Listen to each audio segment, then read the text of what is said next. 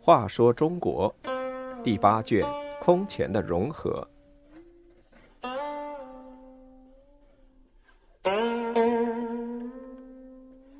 四十九，顾恺之画像点睛。二十岁的顾恺之在瓦官寺的布施册上认捐一百万，大家都不相信他。他的点睛之笔令人称绝，很快就募齐了钱款。顾恺之，字长康，小名虎头，今属江苏的晋陵无锡人。他出身江南名门士族，自幼勤奋好学，多才多艺，不但会绘画，而且善书法，工诗赋。青年时在桓温手下任大司马参军。桓温死后，又为英仲堪参军。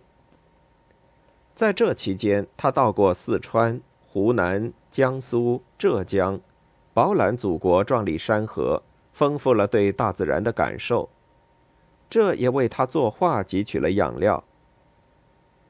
顾恺之为人诙谐，吃甘蔗总是从头吃到根，说是渐入佳境。他曾有一橱珍贵的画，寄放在桓玄处。后桓玄偷了画，将空橱还给了他，他毫不在意地说：“妙画通灵，变化而去，四人之登仙也。”这种潇洒态度，正像他自我评价时所说：“我一半痴，一半侠，合在一起刚好平衡。”他既醉心迷恋自己的事业，又不失聪明和机智。顾恺之绘画的特点是传神。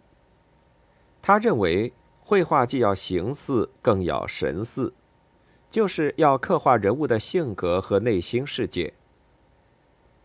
顾恺之替裴楷画像，颊上加了三根毛，充分表现了人物的特征。他为谢坤画像，让人站在石岩丛中，说此人已在丘壑中。入木三分的刻画出人物性格。顾恺之认为人物的眼睛特别重要。他说：“四体画的是否美，对画的关系尚不大，传神写照就在眼睛上。因此，他画好人物常常很久不点眼睛。有一次，他给别人画扇，画面上的人物都没有眼睛。别人问他为什么要这样，他说。”点上眼睛，人物不是就会说话了吗？东晋兴宁二年（公元364年），健康的慧理法师主持兴建瓦官寺，寺僧们为筹集资金，向士大夫名流募集布施。官绅认捐的款数一般都不超过十万钱。可是年仅二十岁左右的顾恺之。却在布施册上挥笔认捐一百万钱。大家都知道他并不富裕，以为他说大话、开玩笑。事后，寺僧请他交款，顾恺之说：“请你们在新盖的寺庙内留下一堵白墙，我自有道理。”寺僧照办了。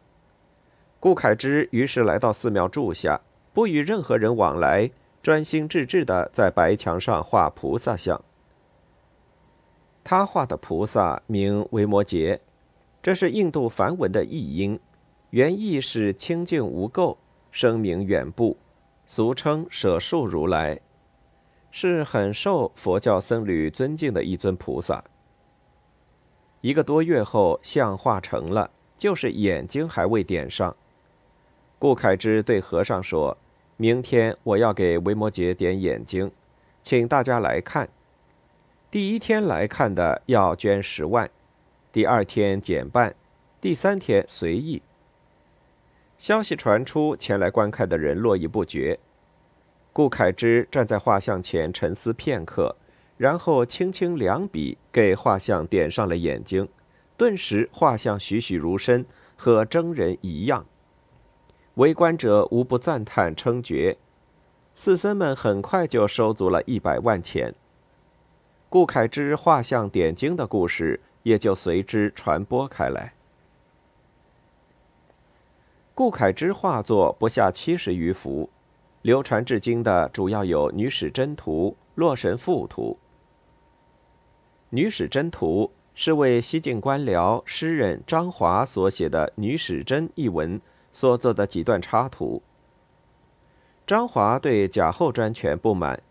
为了讽谏他，写了这篇文章，全文三百余字，主要是宣扬封建道德，特别是妇德。顾恺之也深感东晋统治集团的腐朽，所以为这篇文章做了十二幅历史故事的插图，表现中国古代贵族妇女生活的某些侧面。画面布局严密，线条有很强的动感，人物姿态娴雅，栩栩如生。这是现存最早的人物卷轴画。《洛神赋图》取材于三国曹植的《洛神赋》。曹植爱上了曹丕的皇后甄氏，甄氏死后，他十分悲痛。有一次，他从京都回到自己的封地，经过洛水时，梦见甄氏来和他相会，曹植深有所感，写下了这篇赋。洛神即洛水之神，是美化了的真实。顾恺之在画中发挥了高度的艺术想象力，富有诗意的描绘了原赋的意境。画中洛神多次出现，或在水面凌波回顾，或在云间遨游，或单独一人，或和曹植在一起。凡是原赋中形容洛神美丽与风度的比喻。在画中都得到了入神的描绘，人物风度和心理刻画逼真动人，达到了诗情画意相得益彰的境界。顾恺之的画题材广泛，有历史、佛教、神仙、诗歌、禽兽、人物、仕女、山水等等。他还是中国绘画理论的卓越建设者著有魏晋圣流画赞论画画云台山记三种画论。这是他艺术创作的经验总结也是中国最早的比较有系统的绘画理论专著。